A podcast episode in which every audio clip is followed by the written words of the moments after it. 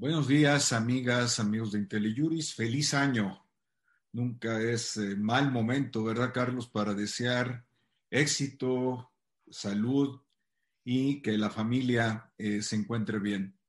Eh, iniciamos esta, este día con la temática fiscal, que como cada enero y todo durante todo el año es una materia relevante y hoy tenemos un invitado de lujo, don Carlos Bonares, extraordinario abogado, gran amigo de IntelliJuris.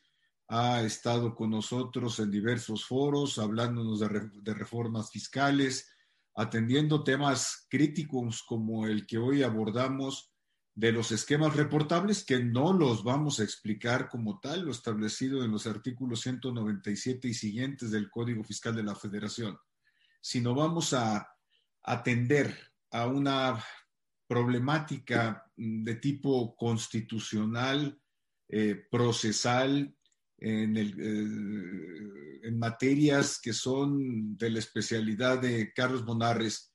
Eh, Carlos, no necesito presentarte más, eres un profesionista especialista de los mejores fiscalistas de México, sin lugar a dudas, y pues honrado de tenerte esta, esta mañana con nosotros, Carlos. Bienvenido. Bueno, pues yo, yo antes que nada, Luis Manuel, agradeciéndote como siempre y agradeciéndote mucho el, el formato de la plática. Eh, la verdad es que es un gusto poder platicar, charlar, como dice eh, ahí el, el, banner, ¿no? Y, y, poder, poder platicar de cosas muy importantes. Eh, muchas gracias a todos los que nos hacen el favor de, de escucharnos y feliz año.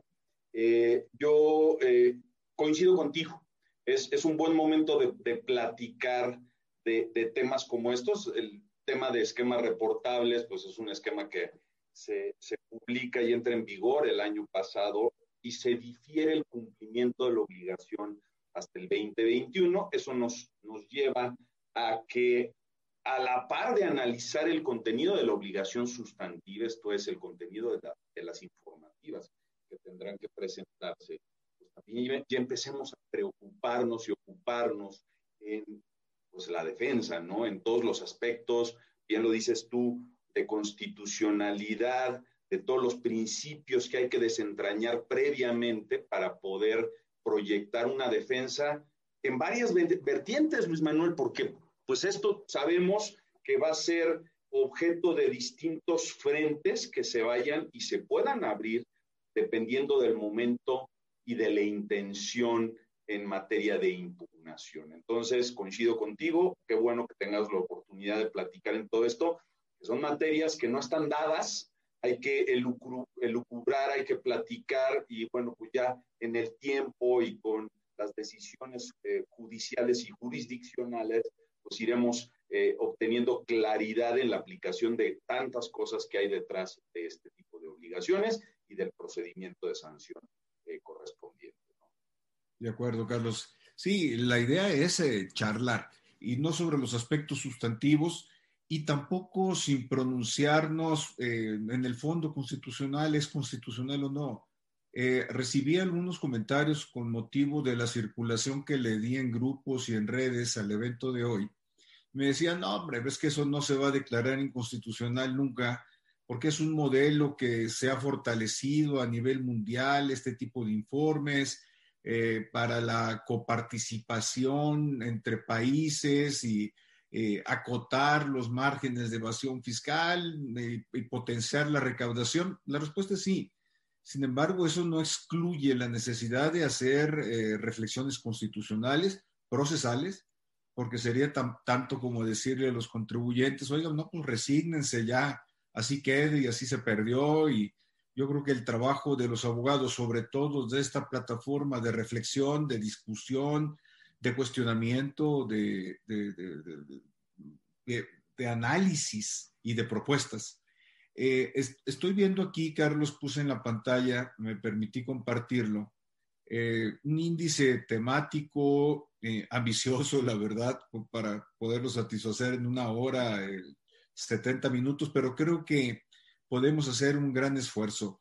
Eh, a quienes nos escuchan podrán ver ahí eh, lo que eh, estamos viendo. Es, el tema de los antecedentes, qué momentos se tienen para la impugnación, la suspensión, y luego ya nos, que son aspectos procesales, pero luego ya nos, nos vamos a, a, aspectos que, que justifican o dan pauta a la reflexión si es una norma de gestión, es derecho administrativo de, sancionador, y a, y a, partir de ahí es como se perfila el planteamiento constitucional.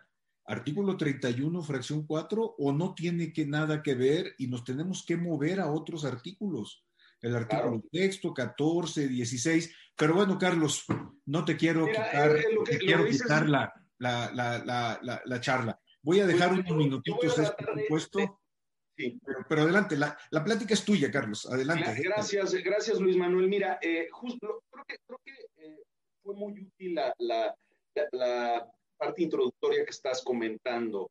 Eh, vamos a tratar con independencia de lo que ya se ha dicho, ¿no? porque tenemos mucha, mucha produ producción jurisprudencial reciente, sobre todo con motivo de la impugnación en materia del, del 76 de, de, la ley del impuesto sobre la renta, las declaraciones informativas en materia de partes relacionadas. Creo que esta obligación puede tener matices diferenciados, pero bueno, yo creo que lo importante, como bien lo dices, y con independencia de que pueda subsistir o no, eh, o darse o no una declaratoria de, de inconstitucionalidad, pues en el plano de lo teórico y en la asesoría fiscal, pues es importante reflexionar varias cosas. Primero, eh, yo, yo hice pues una serie de apuntes así eh, a, nivel de, de, ideas de qué es o cuáles son los temas, entre muchos más que pudieran haber, ¿sí? que podríamos estar platicando en materia de esquemas reportables. Sin duda, el primero de ellos es el origen. ¿De qué deriva esta obligación? Porque como nosotros vimos, digo, el 76A de la ley del impuesto sobre la renta también deriva de acciones BEPS y, no es ajena esta obligación con la acción 12 de BEPS, en donde se surge este planteamiento, esta sugerencia de la OCDE de que se puedan implementar estos mecanismos o modelos, así le dice la OCDE, modulares de declaración eh, obligatoria. Eh, el propósito de estas normas, insisto, eh, vinculadas con su origen o fundamentación BEPS es el que la autoridad cuente con información contemporánea. Si esto es, en el momento mismo en que los esquemas o las estructuras riesgosas o agresivas se están implementando, la autoridad cuente con información que le permita, ojo, prever, programar, ¿sí? y atacar en el momento mismo estos esquemas de planeación agresivos.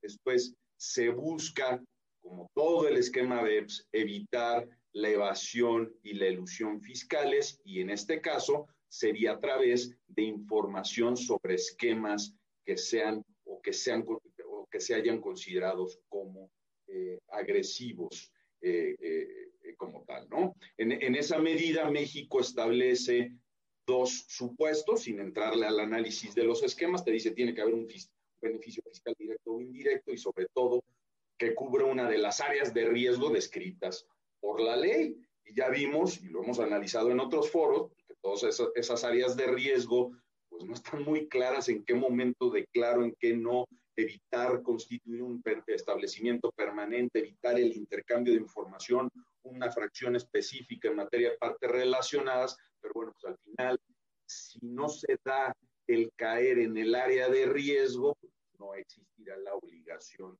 de eh, revelar, ¿no? Eh, el, el, el, tema de los umbrales que no han sido de, definidos a través de reglas, pues también va a ser un, un, un requisito para tener que revelarse ahora. Vamos directo a la parte que nos ocupa. ¿Procede amparo? Yo creo que eso sí nos queda claro a todos. El amparo procede, ¿no? Sabemos, Luis Manuel, y, y, y sin reiterar, en, en, entrar en conceptos, que para efectos de la procedencia de un amparo indirecto, cuya materia versaría sobre la, eh, eh, el análisis de la regularidad constitucional de las normas que estructuran el régimen de esquemas reportables, esto es su contenido como tal. ¿sí? Existen dos momentos de impugnación, en, el carácter de norma autoaplicativa y heteroaplicativa. La autoaplicativa, pues es aquella que causa un perjuicio, analizando el perjuicio desde su vertiente de interés jurídico. Eh, y no otros, otras ideas, eh, y que te causa perjuicio por su simple entrada en vigor. Después, eh, el perjuicio no requiere de un acto concreto de aplicación. desde mi perspectiva, tendríamos que analizar cuándo entran en vigor estas normas, Luis Manuel.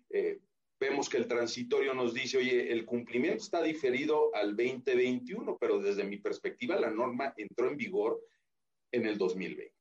Y tan es así que el propio transitorio te dice, tendrás que declarar en el 2021, uno, esquemas implementados con anterioridad al 2020, pero cuyos beneficios fiscales se materialicen en el 2020, en, el 2020, que es en el momento de la vigencia.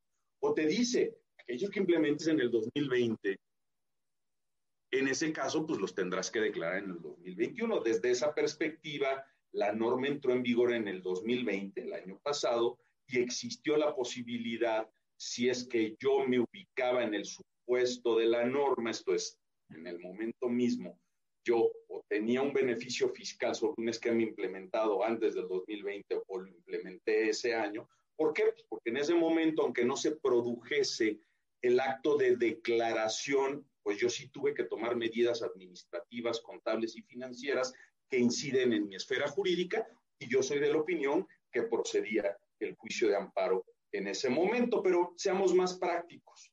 La heteroaplicación que es con motivo del primer acto de aplicación. Y eso se da o se daría en el momento en que yo presento la informativa sobre esquemas reportables este año.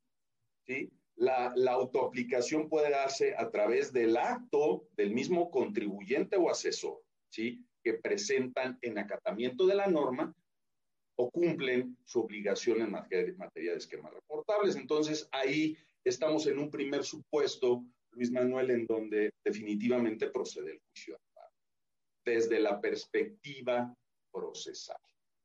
Otra cosa será que subsista o sea eh, exitosa la, impugnación de carácter constitucional. Eh, obviamente todos lo que decimos es, oye, ¿y qué pasa con la, con la suspensión?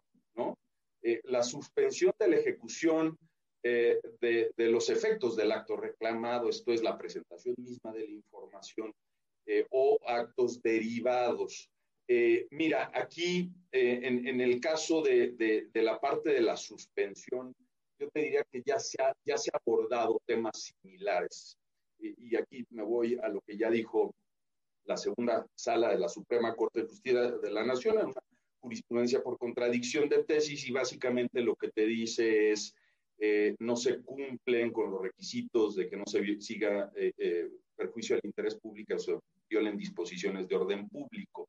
Aquí lo que se tendría que estar sopesando, y aquí vamos a entrarle a la justificación de la, de la propia figura de los esquemas reportables, es cuál es la finalidad, qué busca.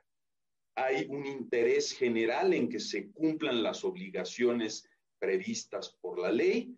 La respuesta, por lo menos hoy día, a la que se ha decantado la Suprema Corte es, sí, es, es materia fiscal, surge con un background eh, PEPS, pero el propósito es que la autoridad cuente con información, es un acto de gestión, eh, para que tenga también eh, mayor contenido en sus actos preprogramáticos, esto es para que pueda desplegar facultades posteriores de comprobación, pero bueno, al final del día sí hay un interés general en que las obligaciones sí, en materia de estas informativas puedan eh, cumplirse y no sean susceptibles de eh, paralización por, a través de esta medida cautelar. Carlos, aguántame, aguántame. Me quiero regresar a la procedencia del amparo. Porque tenemos eh, dos mm, sujetos. Por un lado el contribuyente y por el otro lado el asesor fiscal. Eh, asesor fiscal con una definición amplia. Eh, por el otro lado, se habla de un beneficio fiscal también en un concepto amplio. No lo descalifico, nada más lo comento, pero, pero se presenta la situación contribuyente, asesor fiscal, cada cual con sus propias responsabilidades en obligaciones de cumplimiento y ante el incumplimiento con consecuencias para cada grupo. El contribuyente, además de una sanción, bueno, se, se deshace la operación del beneficio fiscal obtenido y tiene que cargar con costos eh, muy altos. Eh, y por el otro lado, al, asesor fiscal, bueno, pues la multa que se prevé es hasta de 20 millones de pesos. O sea, no es una cantidad menor. Eh, justa o injusta, pues ya es materia del fondo. Pero la norma, yo coincido contigo, entró en vigor el primero de enero de 2020. Cualquier momento de autoaplicabilidad acreditando que la entrada en vigor ocasiona, hubiese ocasionado un agravio, que ahí también está en zona de claroscuro, tuvo que haberse presentado el amparo dentro de los 30 primeros días hábiles de, entrada, de, la entrada en vigor de la norma. Hoy ese supuesto mm, ya quedó excluido. En el curso del año, vamos a suponer mayo, junio, julio, noviembre, diciembre, el contribuyente se ubicó en los supuestos de eh, presentar o informar los esquemas reportables, que además ahí hay un columpio, si no se cae en el supuesto de esquemas reportables de los artículos 197 y siguientes del Código Fiscal, también hay que considerar lo dispuesto en el artículo 31A que en ocasiones, aunque no haya beneficio fiscal, se tiene que presentar una informativa conforme al 31A que está muy empatada con el supuesto de esquemas reportables. Porque muchos nos queremos escapar del, del esquema reportables y no volteamos a ver el 31A, que es otro tema. Pero nos estamos ya hoy, hoy en, en, bueno, si ya lo que hicimos en el año pasado, pues en caso de que hubiese existido un agravio, pues ya se nos pasaron los plazos. Hoy estamos ya ante el supuesto de que tengo que presentar el esquema reportable. Yo como asesor, y si no se dan los supuestos o no lo hago, bueno, en, en ciertos casos el contribuyente, mi cliente va a tener que presentar el esquema reportable. Y si yo no lo presento, él termina pagando los platos rotos si no asume la obligación de cumplir con la obligación presento el esquema reportable. ¿O no lo No, no, no, por supuesto, por supuesto. Sí, sí, sí. Este, pues sí, esa es la parte que coincido contigo, Luis Manuel, y, ese es otro tema que, nos da para mucho, ¿no? El, el, tema del sistema normativa, normativo en la teoría de la Suprema Corte. ¿Cuándo y qué preceptos legales, obligaciones e inclusive normas de sanción pueden incluirse en un planteamiento de constitucionalidad? No porque se materialice su hipótesis en, ese momento, sino porque forman parte de un sistema de articulación conjunta, ¿no? Eh, hay, casos en donde la, Suprema Corte te ha dicho, oye, no, espera, tú puedes reclamar las obligaciones sustantivas en materia de una informativa, pero no el régimen de sanción porque se no cobra aplicación, aunque forme parte de un sistema eh, normativo. Entonces, ese es otro tema que tendríamos que analizar en su momento qué podríamos reclamar y cómo. Pero bueno, lo dejamos a un lado porque creo que, creo que hay muchos temas de, de, de, qué platicar. Ahora, fíjate que el, el, en, en, esa parte eh, yo, yo quería también platicar de cuál es la naturaleza, porque desde mi perspectiva, es, esta parte de, obligación en materia de esquemas reportables tiene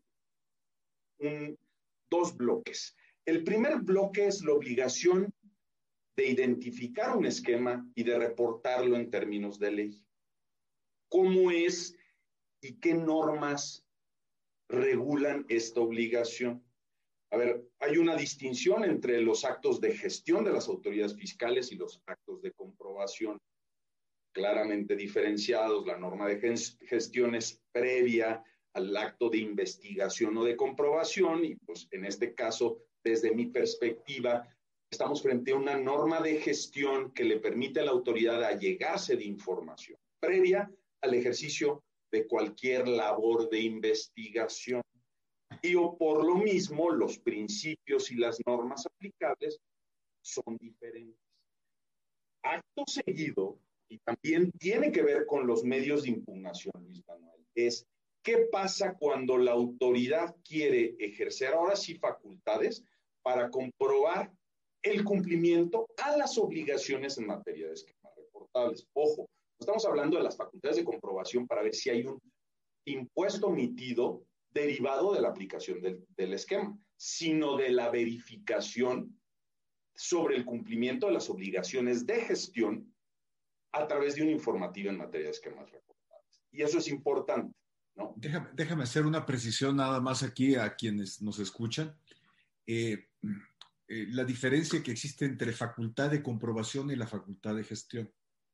Una facultad de comprobación está prevista en el artículo 42 del Código Fiscal de la Federación. Las clas la clásica son las visitas domiciliarias que gradualmente en el SAT han caído, han menguado, porque ahora pues estamos concentrados en revisiones electrónicas que están previstas en el artículo 42, revisiones de escritorio, eh, bueno, y un modelo ahí eh, mm, que no es de fiscalización, pero que le ha funcionado mucho al SAT, que son las cartas de invitación. Ese es un tema.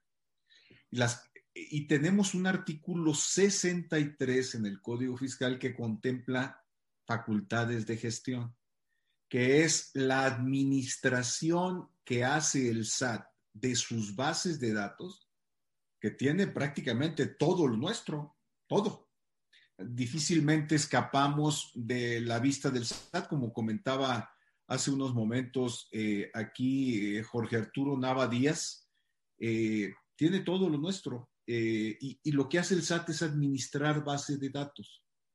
lo que está diciendo Carlos en este momento es que si no es facultad de comprobación, porque no hay un ejercicio de facultad de comprobación, nos ubicamos en que el SAT está en un supuesto de facultad de gestión en donde en realidad lo único que tiene que hacer es administrar una base de datos, darnos a conocer en ciertos supuestos la posibilidad que tenemos de manifestarnos en lo que tiene, que bueno, de ahí salen las, las cartas de invitación precisamente de esa administración de datos.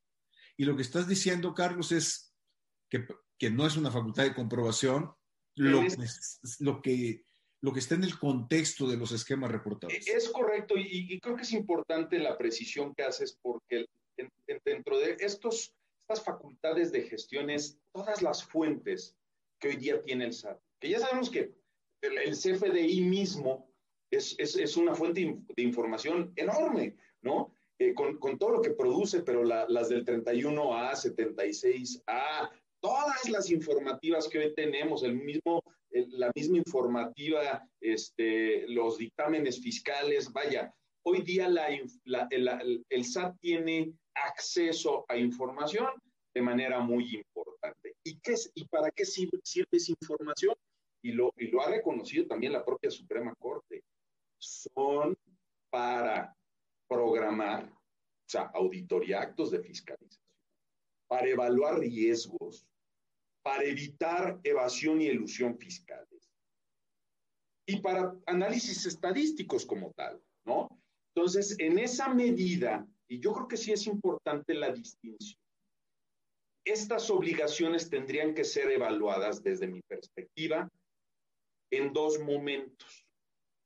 Oye, la norma sustantiva en materia de informativas de esquemas reportables en su contenido y alcances, y después, si es que se le abre una visita domiciliaria, Luis Manuel, tú decías muy bien, el 42, pues, se crea una nueva fracción específicamente dirigida al asesor fiscal para abrir visitas domiciliarias y comprobar el cumplimiento de esta obligación. Bueno, en ese procedimiento y en el procedimiento y en la sanción que derive, pues, tendríamos que ver cuál es su naturaleza jurídica. Porque no es un acto de fiscalización tendiente a comprobar el cumplimiento de la obligación sustantiva de pago, o sea, del, cumplimiento de una prestación tributaria. Es verificar que hayas cumplido con una obligación de gestión y que puede conllevar con la imposición de una sanción.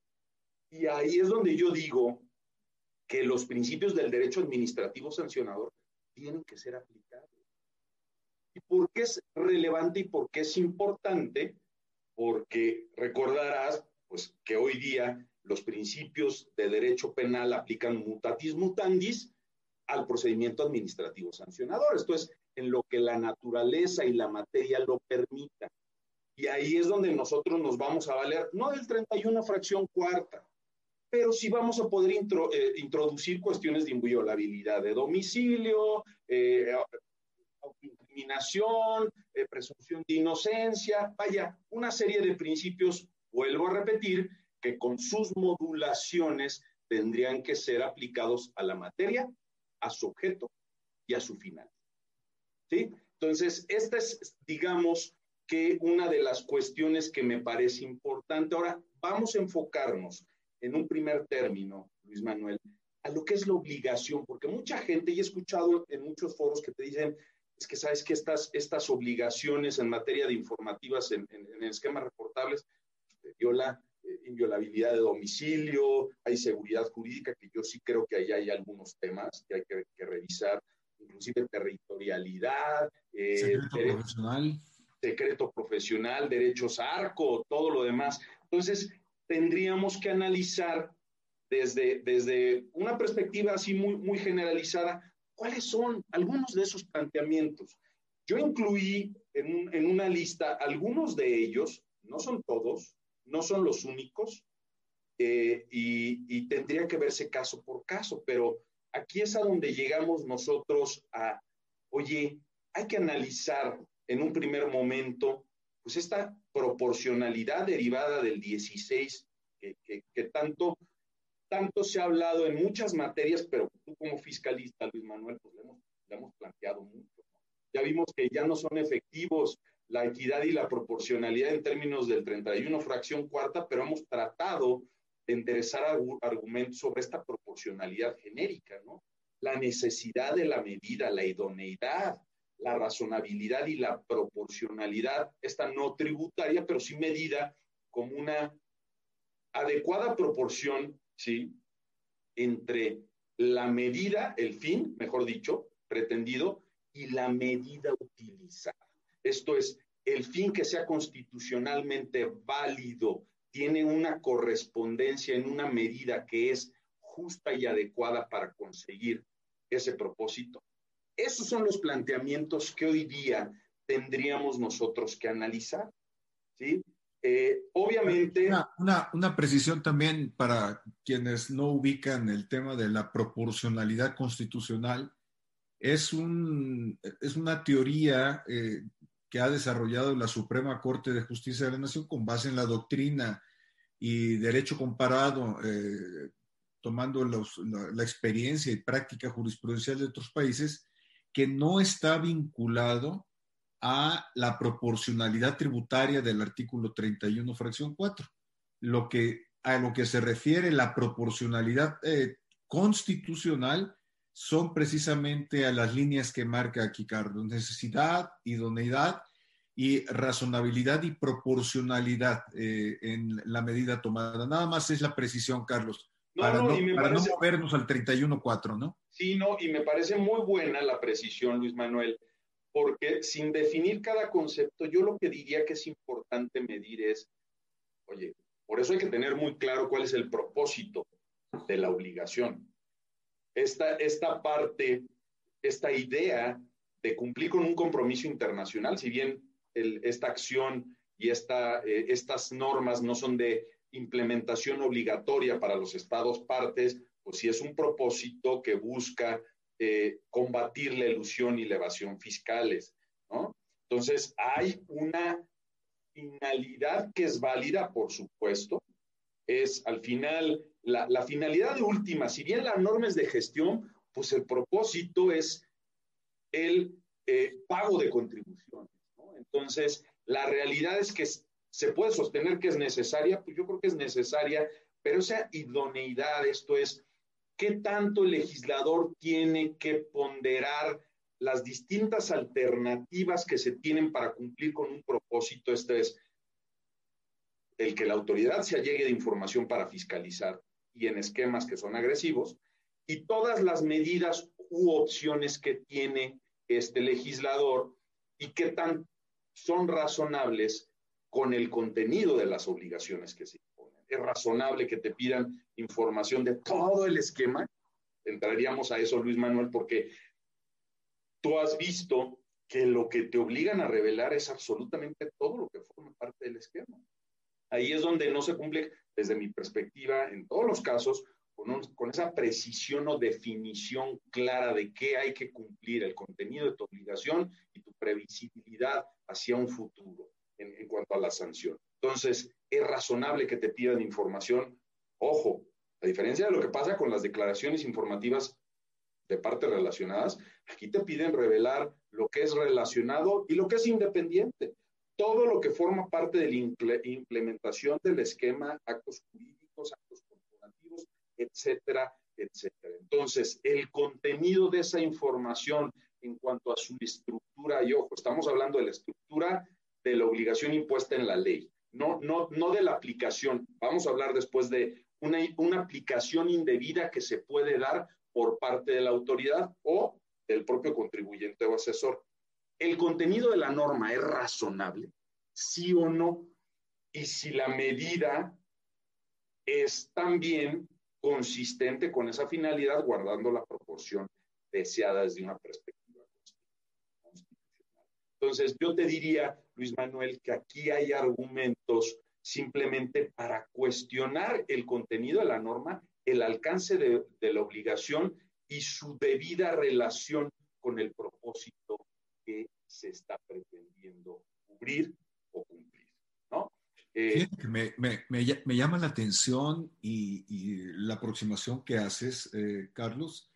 Y, sí, eh, hay indicios, sobre todo si complementamos con lo establecido en las reglas generales, de que la disposición, eh, aceptando que tenga razonabilidad el propósito, es decir, que el propósito sea razonable, no lo, no lo estoy afirmando, asumiendo que, que fuese válido, eh, da la impresión de que sí las, la, el esquema normativo está desbordado, eh, está desbocado, no está, no está suficientemente eh, contenido. Si utilizar otra expresión, hay una voracidad en la, en la normatividad respecto de información que se está solicitando. Mm, eh, me, me, hago mía tu, el cuestionamiento eh, que estás planteando. No, y, y, y, eso tiene mucho que ver con el aspecto también de territorialidad. A ver, Luis Manuel, porque no es solamente que tú cuentes con una medida, en este caso,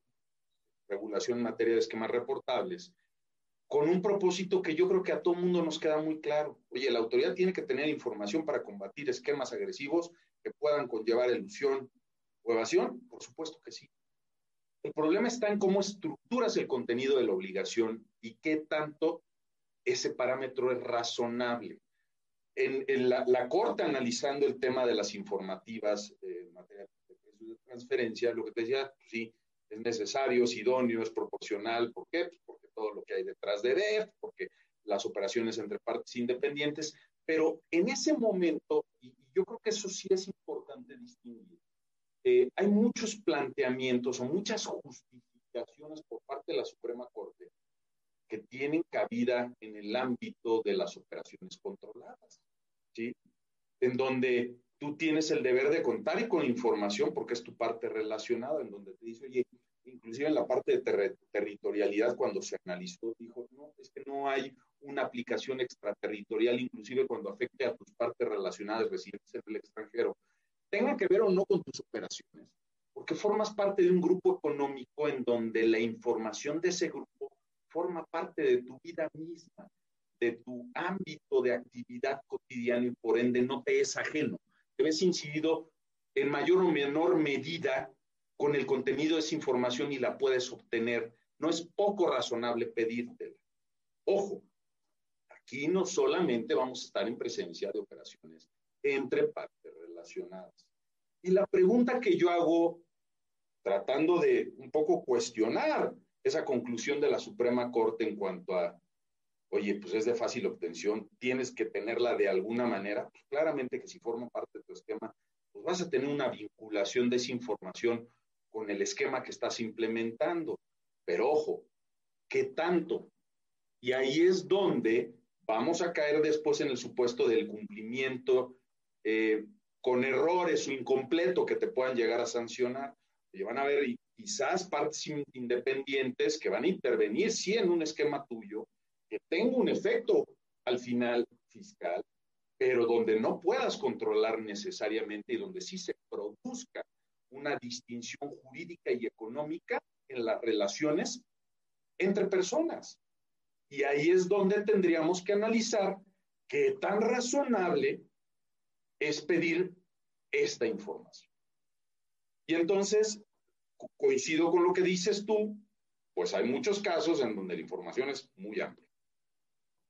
Otro de los elementos, decía yo, Luis Manuel, no sé si aquí quisieras este, comentar algo, pero en el tema de la territorialidad, bueno, claramente se pide información que puede corresponder, porque inclusive en las propias reglas te, hacen una, un, digamos que te, te, detallan con mucha concreción todo lo que tiene que ver en México o en el extranjero, ¿no? Yo coincido en que la aplicación de, de extraterritorial no es no es, no es un elemento que debamos de dar por hecho o sentarlo automáticamente. Claramente que la obligación se impone a la persona residente en México, ¿no? Esa es una obligación y tiene que haber un beneficio fiscal en México. Habría que ver en el caso de las partes relacionadas eh, residentes en el extranjero cuando haya un, un, efecto en México. Pero bueno, suponiendo esta parte, Luis Manuel, yo creo que sí hay que analizar que esa vinculación se produce con motivo de una obligación que se tiene en México. Y no hay que decir que el hecho de que te pidan información sobre actos jurídicos, decisiones o actos corporativos realizados en el extranjero, automáticamente descalifique la aplicación de la norma por violar el 16 en, en su vertiente de territorialidad. ¿no? Entonces aquí tendríamos que analizar si se puede o no dar en qué casos y en qué supuestos. Esto lo, lo diría como tal. Te diría que otro aspecto que ha estado muy presente, lo he escuchado y por eso lo incluí, es la parte de inviolabilidad del domicilio. El, el, el párrafo 16 del artículo eh, 16 también de la Constitución que te habla de las visitas domiciliarias, de la intromisión en el domicilio, de la posibilidad de hacerlo en temas fiscales, inclusive la, la, legalidad misma de los actos y la necesidad de que exista un mandamiento escrito de autoridad competente que funde y motive la causa legal de procedimiento, etcétera, etcétera. Aquí todo esto parte de un, un precedente aislado, aislado que existió y yo te diría que fue abordado en materia de, de ¿cómo se llama?, de, de las informativas en, en, en, de partes relacionadas, donde la Corte dijo, oye, aquí no hay un acto de molestia. Ojo, yo no estaría muy de acuerdo en que no hay un acto de molestia. Lo que sí es muy cierto es que no hay un ejercicio de facultad de investigación. Después, esto deriva de una obligación legal impuesto por la norma en donde te vincula a proporcionar cierta información y no necesariamente tendrían que existir estos mandamientos escritos eh, como tal para que se produzca la viabilidad de la presentación de la información. Eh, en, esa medida, bueno, pues habría que eh, analizar si estos planteamientos podrían superar un análisis de constitucionalidad en su momento. Oye, Carlos, déjame interrumpirte para atender una pregunta. Hay varias sí. preguntas, pero eh, concentrarme una de, eh, por lo pronto, eh, de Miguel Ángel Marmolejo. Dice, ¿qué papel juega el derecho a no autoincriminarse en el ámbito tributario? Esto entiendo debe venir por el lado del derecho administrativo sancionador.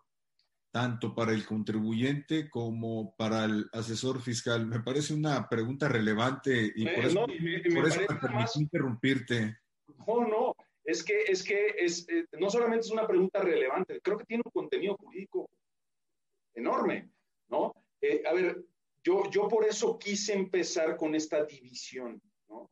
Eh, el, el, hecho de, de, autoinculparse, ¿no? Y eso te, lo dice el propio 16, pero tendríamos que analizar si estos principios aplican a la naturaleza y a la finalidad de la norma. Me queda muy claro que el principio de no autoincriminación es un principio que va a aplicar al derecho administrativo sancionador porque es un derivado de, una garantía en materia de derecho penal. Primero lo que hay que analizar, ojo, es si esos principios le aplican a la obligación de revelación. Yo por eso decía, desde mi perspectiva va a ser muy complejo convencer a la Suprema Corte de que el acto de gestión, el acto de presentación de información en materia de responsables está inserto en el ámbito fiscal como una facultad de gestión.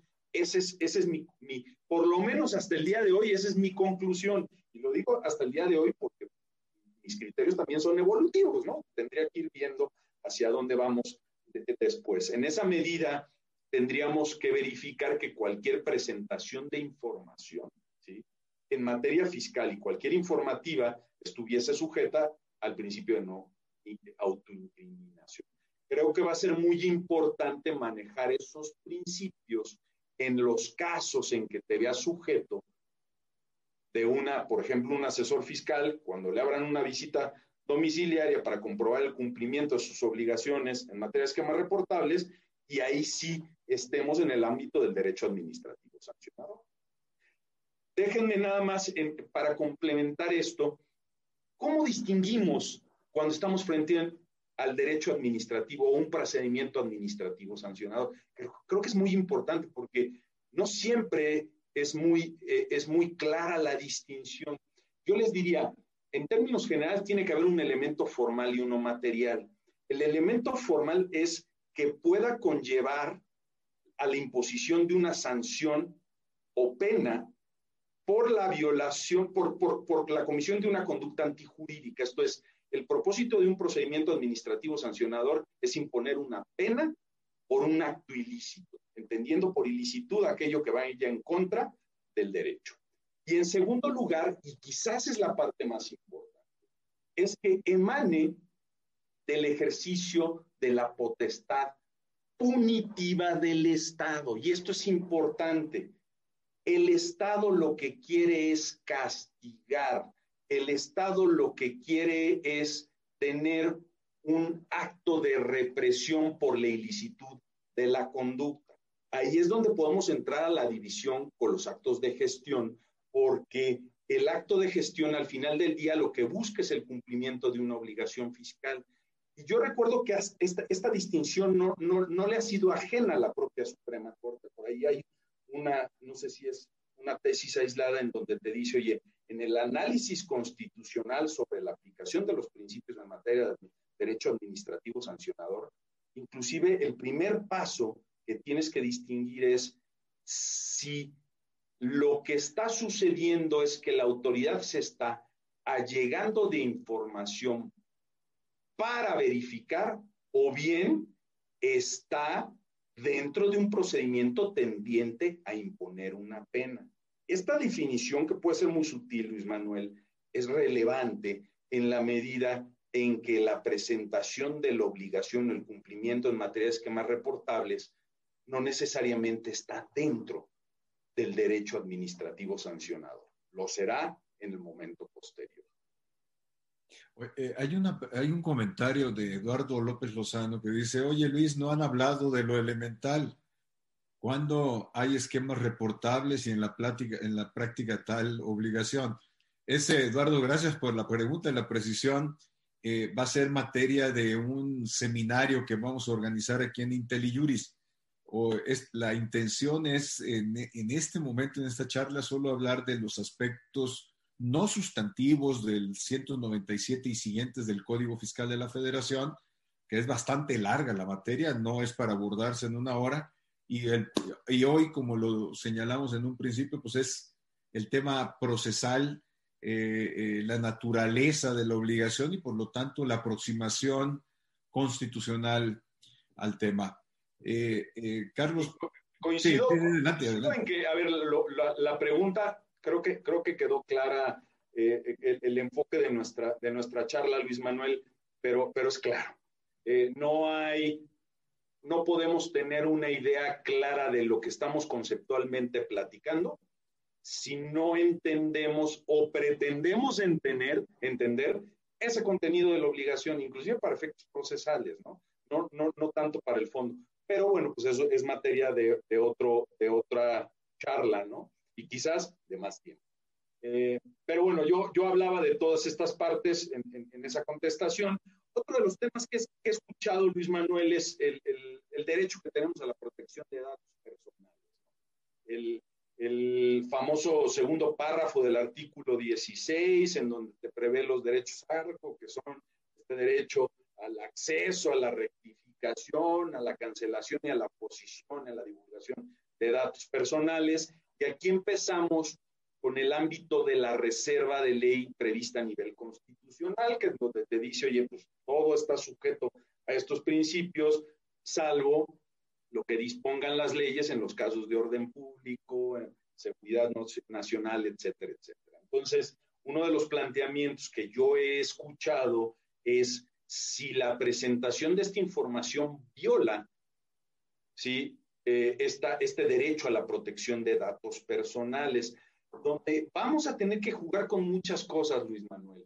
Eh, en primer lugar, es eh, de quién es la información es el mismo derecho y es la misma aplicación en tratándose del contribuyente, del asesor fiscal, qué pasa con los derechos de terceros. Acuérdate que siempre se ha planteado y se ha discutido el, carácter de oposición, inclusive en la ley de la materia. Y yo, yo, puedo ponerme a la publicación de datos personales y me tienen que citar un procedimiento específico. Entonces, hay, hay varias cosas que hay que analizar en todo este ámbito. Lo cierto es que no hay, o por lo menos la, la, ley no, te, no, no, no permite, ¿sí?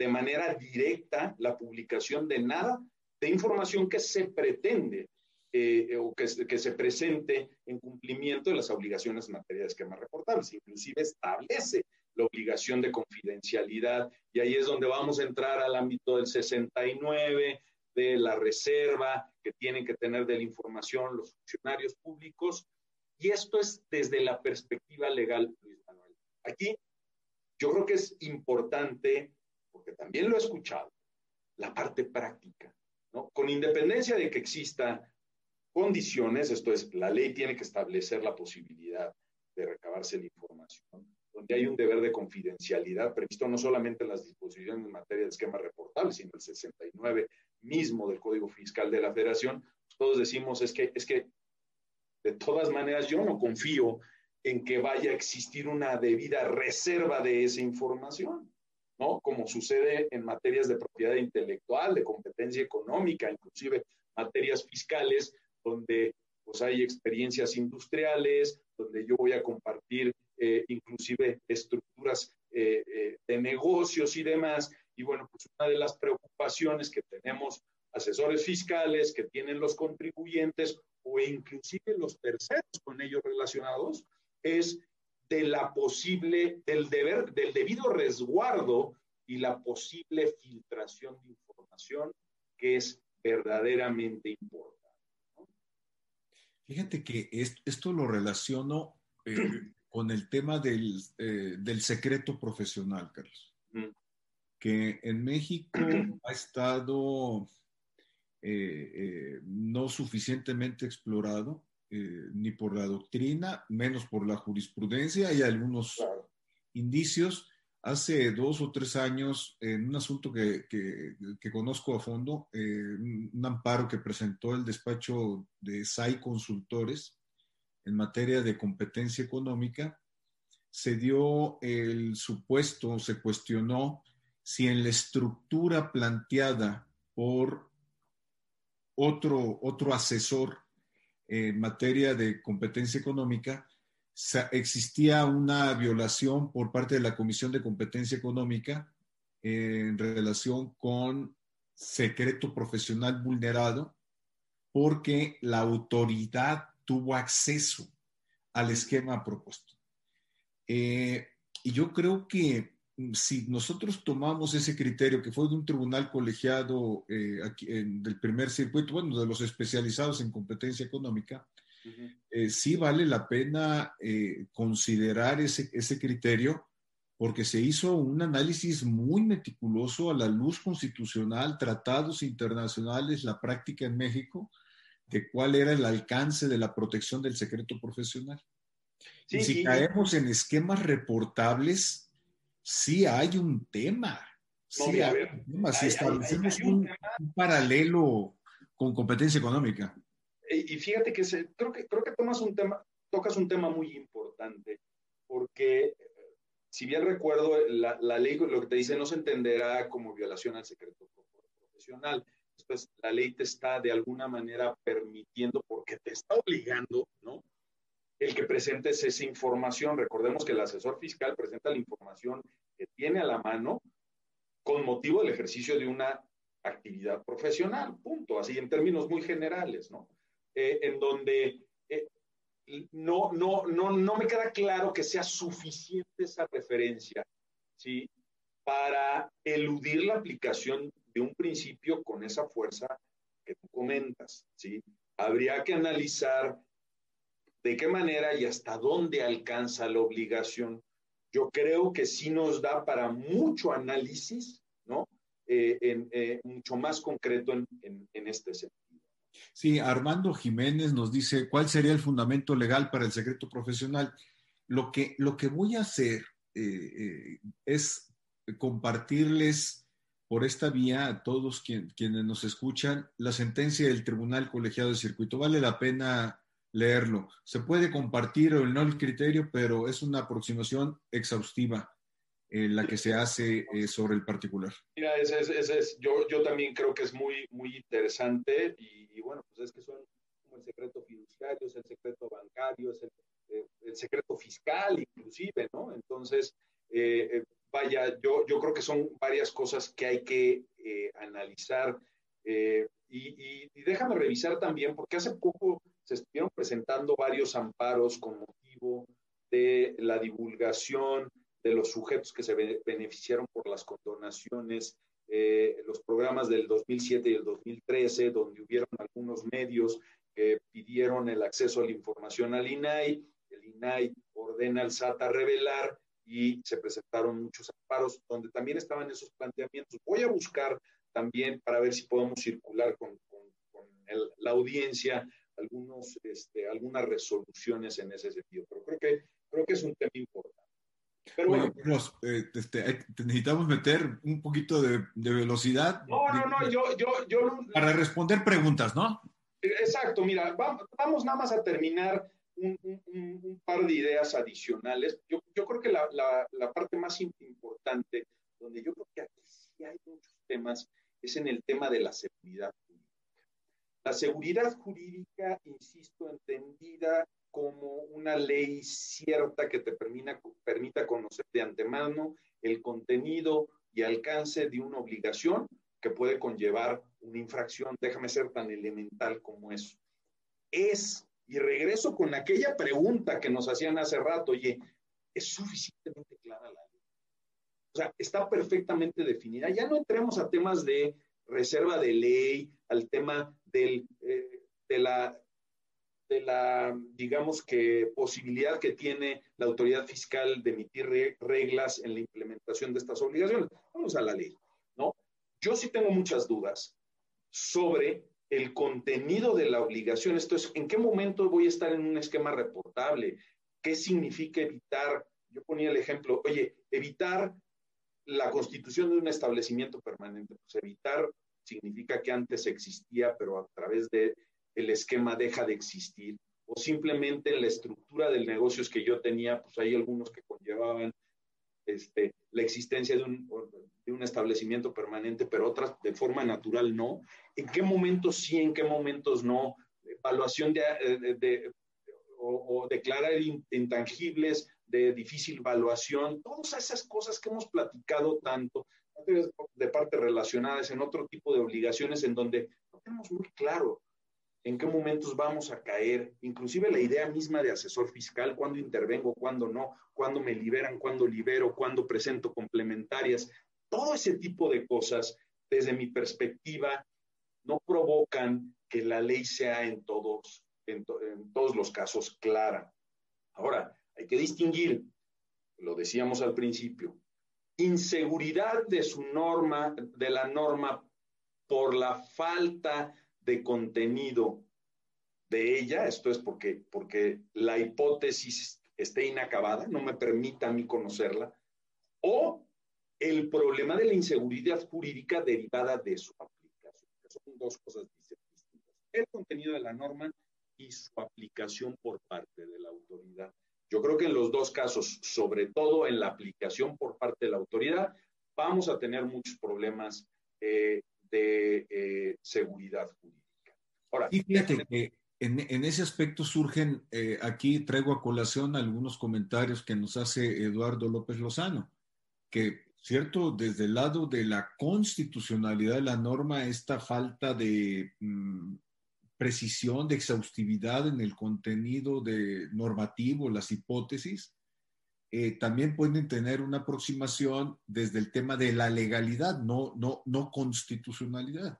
Cuando se discute, oye, yo soy asesor fiscal, oye, mm, hay, hay unos márgenes ahí en donde realmente no queda claro.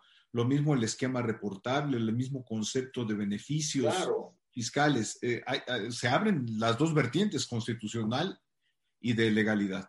Y yo por eso al final es lo que pongo, oye, van a haber medios ordinarios de defensa, oye, van a haber visitas domiciliarias o actos de fiscalización, eh, bueno, actos de verificación del cumplimiento de la obligación en materia de esquemas reportables, en donde pues la autoridad va a tener que evaluar. Y fíjate, una de las cosas que a mí me preocupa muchísimo es en, las sanciones, Luis Manuel, que te dice el, el no presentar, presentar de forma incompleta o incorrecta eh, la información en materia de esquemas reportables.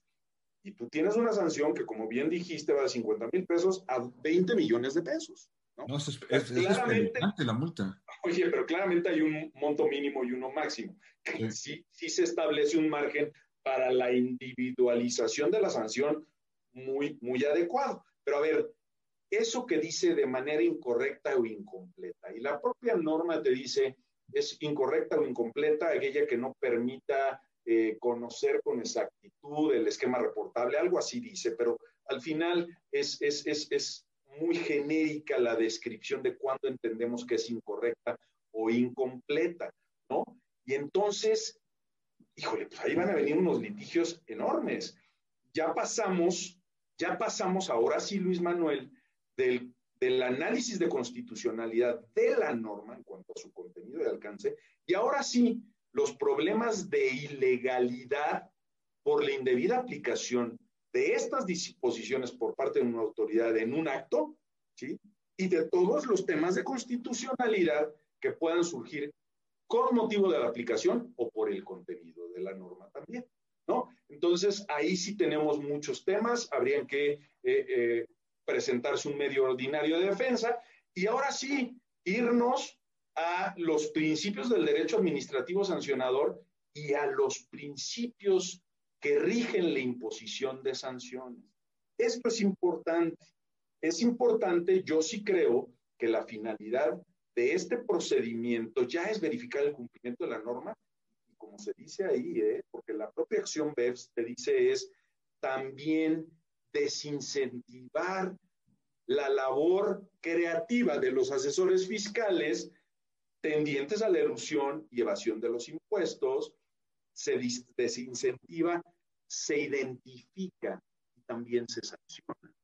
Esto sí subyace en la idea misma de generar un esquema como este y entonces tendríamos que analizar, oye, si la multa es excesiva y viola el 22, si es desproporcionada, eh, qué pasa con los otros principios como individualización, autoincriminación, todos estos que debidamente modulados tendrían que ser aplicables en esos procedimientos. Entonces es muy interesante todo lo que hay. Sí, es muy interesante porque lo que estás planteando es, además de si la multa puede estar debidamente graduada respecto del contribuyente y del asesor fiscal, que es una materia de legalidad, está el fondo constitucional sobre si las sanciones previstas son eh, proporcionales, son eh, razonables también por sí misma. Carlos, tenemos, tengo dos preguntas, tenemos tiempo, ¿eh? No, no creo que aquí el director de IntelliJuris nos baje el switch, no, solo porque cumplamos la hora. Tengo, voy a ligarte dos preguntas interesantes, prácticas completamente. Una, la primera de Abraham Tabel y la segunda de Mayra Valerio, están ligadas. Eh, tengo duda, dice eh, Abraham Tabel, un buen amigo, eh, tengo duda en materia de amparo. Él es contador público, ya que estamos al momento de la heteroaplicación de las normas. Mm. Estoy entendiendo que las bases que se están planteando son de litigio ya contra el acto de autoridad y no como amparo desde el momento que presento la informativa del esquema reportable. Están los dos momentos, pero lo dejo, lo dejo a tu presentación. Eh, Mayra. Eh, sí, sí, sí, Luego pasamos con Mayra. Adelante, Carlos. No, no, es que, es que yo creo que vale mucho la precisión. A ver, eh, y, y tiene mucho que ver con el eje de lo que hemos venido platicando. Cuando tú presentas un amparo indirecto contra la ley, lo que vas a discutir es el contenido de la ley, con independencia de la existencia de una sanción. Podría darse en el mismo momento, ojo, pero vamos a separar. Yo digo que las obligaciones en materia de esquemas reportables son inconstitucionales por todos es, los temas que ya vimos y muchos más, ¿no? Aquí hay dos momentos para impugnarlas con motivo de su iniciación de vigencia, la autoaplicación pero también con motivo de la heteroaplicación. Cuando yo presento... La, autoaplicación ya quedó atrás, ¿no, Carlos? Eh, podría darse, no me queda muy claro que en, algunos casos quien no ha tenido un perjuicio jurídico pudiera darse, pero no, en, términos generales ya quedó atrás. Eh, manejémoslo así.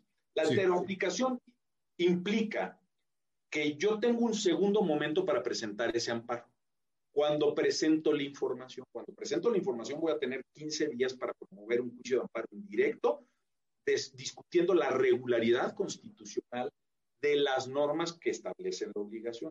Ya definiremos qué artículos, qué normas, si incluimos el esquema de sanciones o no y, y demás. Pero en respuesta a la pregunta es sí. Tú vas a poder presentar un amparo indirecto cuando presentes tu informativa en materia de esquemas reportables que se va a ir a un juzgado de distrito. ¿Sí? O, ojo, si después, con motivo de la información que presentaste, o no presentaste, o presentaste en forma incompleta o incorrecta, viene un una auditoría al asesor fiscal y te imponen una sanción, ahí vas a poder presentar un medio de defensa, pero ya en contra de la sanción, ¿Puedes hacer valer argumentos de constitucionalidad en contra de la ley? Sí, pero ya estás atacando el acto concreto de aplicación. ¿Qué se traduce en la sanción? Respuesta concreta, sí. En el momento en que presentes tu declaración informativa, puedes promover un juicio de amparo indirecto como acto heteroaplicativo. Ahora, si no presentas la declaración informativa y llega la autoridad en un procedimiento para sancionarte, surge un momento adicional para presentar el amparo indirecto, ¿correcto? Eh, sí, yo no lo haría necesariamente, Luis Manuel, y esto ya es un tema muy procesal, porque acuérdate que en el indirecto solamente puedes hacer valer eh, temas, eh, digamos que planteamientos de violación o de inconstitucionalidad directos, no indirectos, entendido por indirecto como la indebida aplicación de la norma. Si tú tienes estos dos planteamientos, es muy probable que no sea procedente el juicio, que, te tengas, que tengas que agotar el medio ordinario de defensa y en vía de, también hacer valer los temas de constitucionalidad, eh, eh, inclusive eh, a través del control difuso. antes de pasar con Mayra Valerio, que tanto le he dicho que ya vamos a contestar, hay otra pregunta incidental aquí de Carlos Cortés, que, va en la línea de lo que nos preguntó Abraham Tabel. En la procedencia del juicio de amparo, la impugnación mediante, mediante amparo se plantea con, contra la norma general o como acto u omisión. Ya le respondiste, pero lo, lo, lo quise poner de nueva cuenta aquí. Contra la norma. Contra la norma. ¿Perdón? Contra la norma, sí. Este, pero, pero eso es importante. Hay que analizar siempre nunca vas a, perder nunca vas a perder la, la, opción, y menos con la reforma del 2011 en materia de control difuso de la constitucionalidad, de plantear argumentos de esta naturaleza. Todo, todo va a depender en qué momento lo haces, en qué instancia lo haces y eventualmente cuáles serían los efectos de una inconstitucionalidad declarada. No vamos a entrar a eso porque es, uy, entrarle un chorro, pero, pero sí, sí diría, hay, hay muchas, muchas vías y este tema de la constitucionalidad, pues lo puedo hacer valer eh, con la sanción, aunque me vaya a un juicio de nulidad, ¿no? aquí eh, en IntelliJuris, ahorita estamos en etapa de promoción. Aquí en IntelliJuris vamos a tener un diplomado sobre medios constitucionales de defensa, una exhaustividad amplia vamos a lograr en, la explicación eh, por expertos sobre el juicio de amparo. no se lo pierdan. Oye, ahora sí vamos. La reforma del Poder Judicial, nada más también anticipándome a que pues eso también va a traer un efecto en, lo que se vaya. Sí, completamente. Eh, ahora sí vamos con Mayra, si no te importa, Carlos, porque si no. Eh, buenos días. Si se optara a acudir al amparo de manera inmediata, al presentar la informativa, ¿se tendría que agotar las instancias previas, medios ordinarios de defensa, entiendo? Porque la autoridad federal podría mencionar que es necesario agotar la, el principio de definitividad, eh, la exhaustividad que llama ella. ¿Cómo ves, Carlos? Mira, yo, yo ahí haría dos precisiones.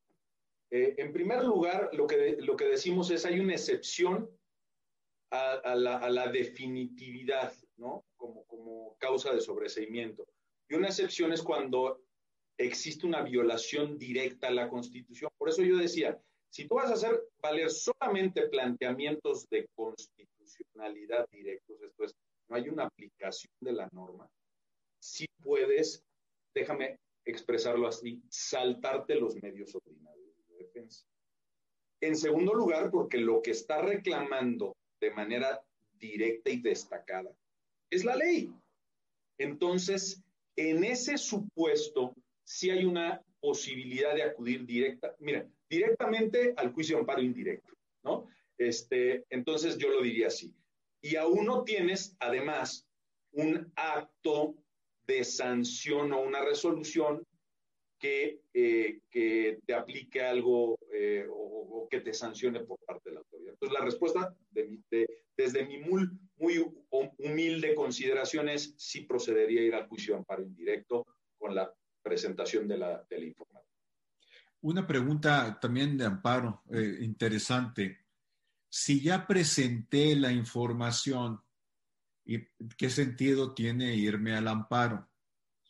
Eh, yo, lo veo así de manera muy simple, Carlos, no sé eh, eh, cuál sería tu comentario. Uno, pues hay que plantear el tema de inconstitucionalidad porque abogados tan exitosos como tú que seguramente tendrán que presentar dos, tres esquemas reportables diarios.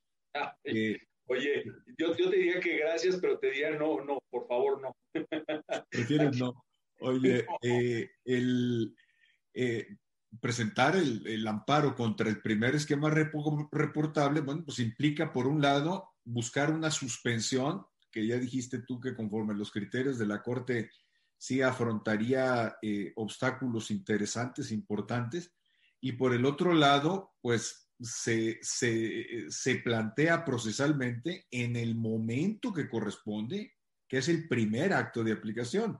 Porque si presentamos, llegamos al décimo acto de aplicación, me refiero por presentar ese número de esquemas reportables, corremos el riesgo de tener eh, las normas eh, legales consentidas. Pero me interesa tu opinión sobre este tema, Carlos. Eh, dame un segundito porque me, tengo que corregir un tema técnico que ya quedó. Este, ya. Eh, yo te diría que todo tiene que ver en cuanto a la finalidad que tú estés buscando.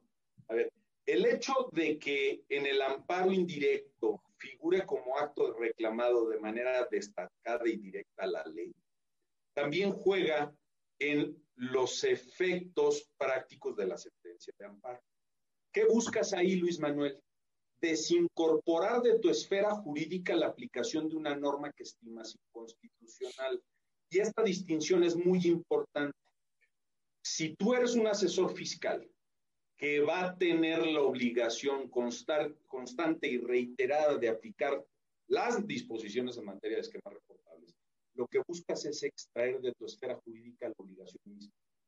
Si tú no lo haces y te esperas a atacar un acto concreto de aplicación, lo que vas a destruir es el acto concreto y no pasa, no, no te va a permitir dejar de, aplicación, de aplicar la norma en un futuro. Esto es, ¿qué ataco? la ley para que no la tenga que aplicar en un futuro, o simplemente ataco la validez de un acto de sanción, por ejemplo. Si destruyo el acto de sanción, me quedo sin sanción, pero eso no implica que yo deje de cumplir las obligaciones porque la ley no me ha sido desincorporada. Eso solamente se va a producir a través de la interposición de un juicio de amparo indirecto donde discutas la regularidad o constitucionalidad de una norma y en donde si la llegas a ganar, el efecto del amparo sea desincorporarla de tu esperanza. Fíjate que con esto respondes a una pregunta que nos hizo Luis Enrique Hernández, que fue la primera de todos los que lo presentó y lo quería dejar al final, pero ya le eh, ya, ya obtuvo respuesta. Dice, buen día, ¿con qué alcance se estima que podría obtenerse el amparo? sería una concesión lisa y llana desincorporando por completo la norma y por ende la carga de reportar o estaría atenuada? Ya le respondiste, Carlos, pero eh, eso de estaría atenuada me, llamó la atención del comentario. No, yo, yo quiero entender porque, porque yo también de alguna manera tendría la misma duda, ¿no? Y tú lo sabes, Luis Manuel, el efecto de la sentencia de amparo está directamente relacionada con los planteamientos de constitucional, de constitucionalidad, pero sobre todo con el acto que se estima violatorio de, algún principio, ¿no? Dicho de otra manera, este, es que el hecho de que yo ataque al sistema normativo en su conjunto no implica que vaya a estimarse totalmente inconstitucional puede estimarse inconstitucional algunas de sus obligaciones, algunos de sus supuestos, y en esa medida tendríamos que analizar si esa declaratoria de constitucionalidad afecta el cumplimiento en su conjunto de la obligación o solamente un aspecto adyacente a él, ¿no? Eh, si se incorpora en ese núcleo tan elemental del cumplimiento de la obligación, pues ya no tendré la obligación de, cumplirlo en un futuro. Pero, a ver, te voy a poner, te voy a poner un ejemplo. Eh, en el tema de eh, qué habrá sido una decisión salomónica, consolidación fiscal o impuesto al activo. Eh, en la consolidación fiscal hubo una decisión salomónica y se dijo, sí vio la retroactividad, pues solamente aquellos contribuyentes que estaban en el periodo obligatorio del ejercicio de la opción. Los demás no. Entonces, la declaratoria de inconstitucionalidad abarcó solamente a algunos contribuyentes y por un periodo. En el caso del impuesto al activo, no fue el, sí, de la actualización de inventarios y todo eso, y pues lo que se declaró inconstitucional fue la actualización, no la reforma. Entonces, insisto, tenemos que ver qué es lo que se declara inconstitucional y si eso afecta la obligación o el núcleo esencial de la obligación que no permita su cumplimiento o es una cuestión accidental o, adyacente a la misma. Carlos, eh, ya nos quedan poquitos minutos y muchas preguntas. ¿Cómo, ¿Cómo, ves si seguimos un esquema Twitter? Es decir, pues abreviado lo más... abreviado, en, la, en, la, confianza te lo pido, ¿no? Este, eh, sí, no, y mira, eh, la verdad es que, Luis Manuel, todos, todos los días estamos aprendiendo de esto, surgen ideas nuevas, planteamientos, disquisiciones, reflexiones, y creo que es algo muy importante. Yo creo que lo valioso, y por, por eso agradezco mucho la invitación y reconozco mucho la plataforma su extensión y sobre todo su perfil, es que nos permite reflexionar, nos permite entrarle a estas discusiones que no son definitivas. No hay, y eso lo digo yo de entrada, pues aquí no hay, nadie viene a predicar, aquí venimos a plantear dudas, inquietudes y, e ideas, ¿no? Tendremos que ir perfeccionando ese proceso eh, dialéctico que nos permita llevar a una conclusión que pues la certeza nos la tendrá que dar la Suprema Corte, no porque tenga la razón, sino porque sea de aplicación obligatoria. Vamos por cuatro preguntas. Ahí te va. Preguntas y ya, Carlos, te lo prometo. Dice Jesús Homero Manso. Entonces se puede atacar en, amparo indirecto que no se apliquen las normas, debe decir las normas que regulan el esquema reportable 197 y siguientes, en lugar de que nada más se impugnen las multas, las sanciones. Sí, por supuesto. Son dos medios de defensa distintos. Eh, de acuerdo. Segunda pregunta, como asesor fiscal, dice Gerardo Plasencia, ¿se sugiere presentar tantos amparos como declaraciones se encuentre obligado a presentar el asesor fiscal? Mira, mi estimado Gerardo, que además te saludo, este, es parte de lo que, de lo que platicamos. Eh, el amparo en contra de la ley basta un acto concreto de aplicación. Si tú, por decir algo, presentas una declaración en materia de esquemas reportables, vas a tener tu acto concreto de aplicación que te va a permitir impugnar la ley. Con eso tienes, porque si se llega a declarar inconstitucional en tu beneficio la obligación, esto va a aplicar a todas las obligaciones que se hayan dado durante la vigencia de la norma hasta que la norma no cambie. Entonces te diría, no, solamente tienes que este, impugnar una sola vez en vía de amparo indirecto. Es más, hay, una causal de sobreseimiento, de improcedencia, por presentar dos amparos en contra del mismo. Miguel Ángel Marmolejo, eh, Carlos, ¿qué opinión les merece el impugnar vía amparo indirecto el contenido obligacional de las reglas de carácter general para la revelación de esquemas reportables, justamente por el exceso de revelación de información? Pues mira, ahí eh, tendrías que ver si lo atacas de manera conjunta. Yo diría, también hay manera, también, es que también hay un supuesto de procedencia en el juicio contencioso administrativo. Sí, es sí. sí. Bien. Eh, Denise Lester, esta es una buena pregunta, Carlos. ¿Creen que el amparo, bueno, todas han sido buenas, pero ya para cerrar me quieres referir, me tropecé feo, ¿verdad? Esta es una más de las interesantes preguntas que hemos recibido. ¿Creen que el amparo indirecto se podría promover con motivo de la constancia de que un esquema no sea reportable?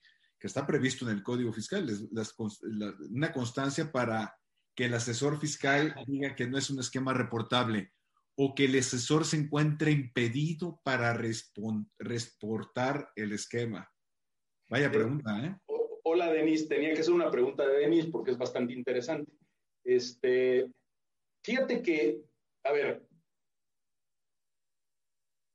ese es que esa constancia como tal, te voy a dar una, una, una eh, respuesta así muy inmediata, creo que puede ser muy discutible, pero esa constancia se emite en cumplimiento de las obligaciones en materia de esquema reportado. ¿Sí?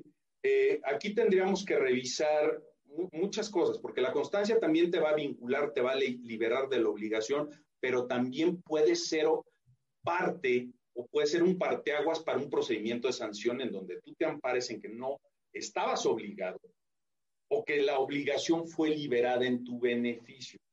Yo, yo aquí hay una cosa que sí veo importante y esta es una opinión muy personal. Si ustedes se fijan, la obligación en materia de esquemas reportables, aunque existe este sistema de liberación a través de constancias, nunca, debe nunca deja de ser, digamos que propia y personal de cualquier asesor fiscal que intervenga en la operación, en el esquema. Tan es así que cuando te dice, si tú no estás de acuerdo con la informativa que presentó el asesor, déjenme llamar, principal, no te dice la complementas, no dice presentas una complementaria que solo solamente te libera a ti.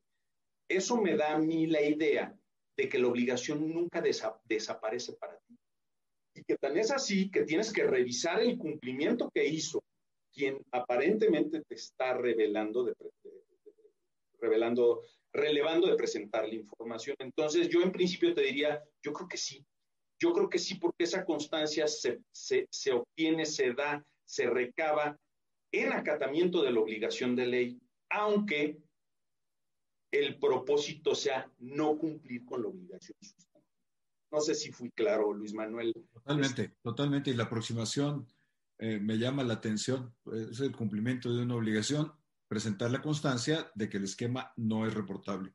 Por último, mi socio, Julio Mavisca, sobre el tema de confidencialidad, se dice en el artículo 201 del Código Fiscal que no podrá utilizarse como antecedente de la investigación por posible comisión de delitos fiscales. Este es un tema que tú has explorado mucho, Carlos, me consta, pero en todos los casos sirve como antecedente para iniciar procedimientos de los de fiscalización de los que podrían derivarse la advertencia sobre la posible comisión de un delito.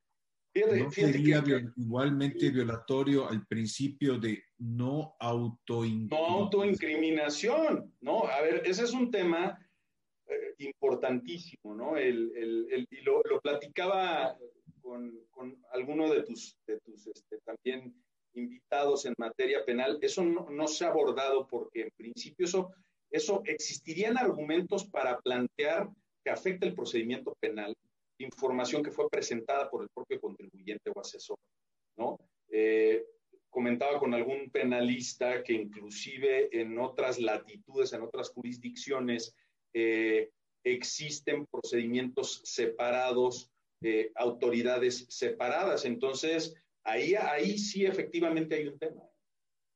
Un tema importante, ojo, tiene, tenemos que saltar ahí sí, y esto yo lo he repetido mucho cuando platicamos de la norma antiabuso, Luis Manuel, en donde mi conclusión es, de la aplicación del 5A no se puede derivar una, una responsabilidad de carácter penal. De la aplicación y de los efectos y consecuencias de la recaracterización. No que no se pueda abrir un procedimiento penal por una omisión de impuestos, pero no con un nuevo acto generado al amparo de una norma por la autoridad fiscal. Pero bueno, en este caso tendría para efectos penales que abrirse un procedimiento independiente en donde ahí sí le aplican todos los derechos y garantías en materia penal. Y uno de ellos es ese. Perfecto, Carlos. Yo creo que se quedaron varias preguntas todavía en el aire, en el tintero, en el tintero digital, eh, pero me parece que atendiste eh, toda la problemática con una aproximación estructurada, eh, fabulosa al inicio de la charla y bueno, en, en el ir y venir de las preguntas y respuestas se fueron generando más preguntas. Muy interesante, como dices, es un tema para analizarse, reflexionarse eh, casuísticamente surgen nuevas posibilidades eh, que tendrán que encauzarse desde el punto de vista procesal. Tenemos un gran reto por delante, muy interesante. Agradezco el tiempo, Carlos, la disposición a compartir desde IntelliJuris eh, tus conocimientos con quienes fueron nuestros espectadores el día de hoy. Agradezco tu generosidad y a la distancia mi agradecimiento y un abrazo cariñoso, Carlos. Agradecimiento a ustedes, pero sobre todo a, quienes nos hicieron el favor verdaderamente de escuchar. Hasta luego, Carlos. Buen día a todos. Gracias. A todos. Feliz año.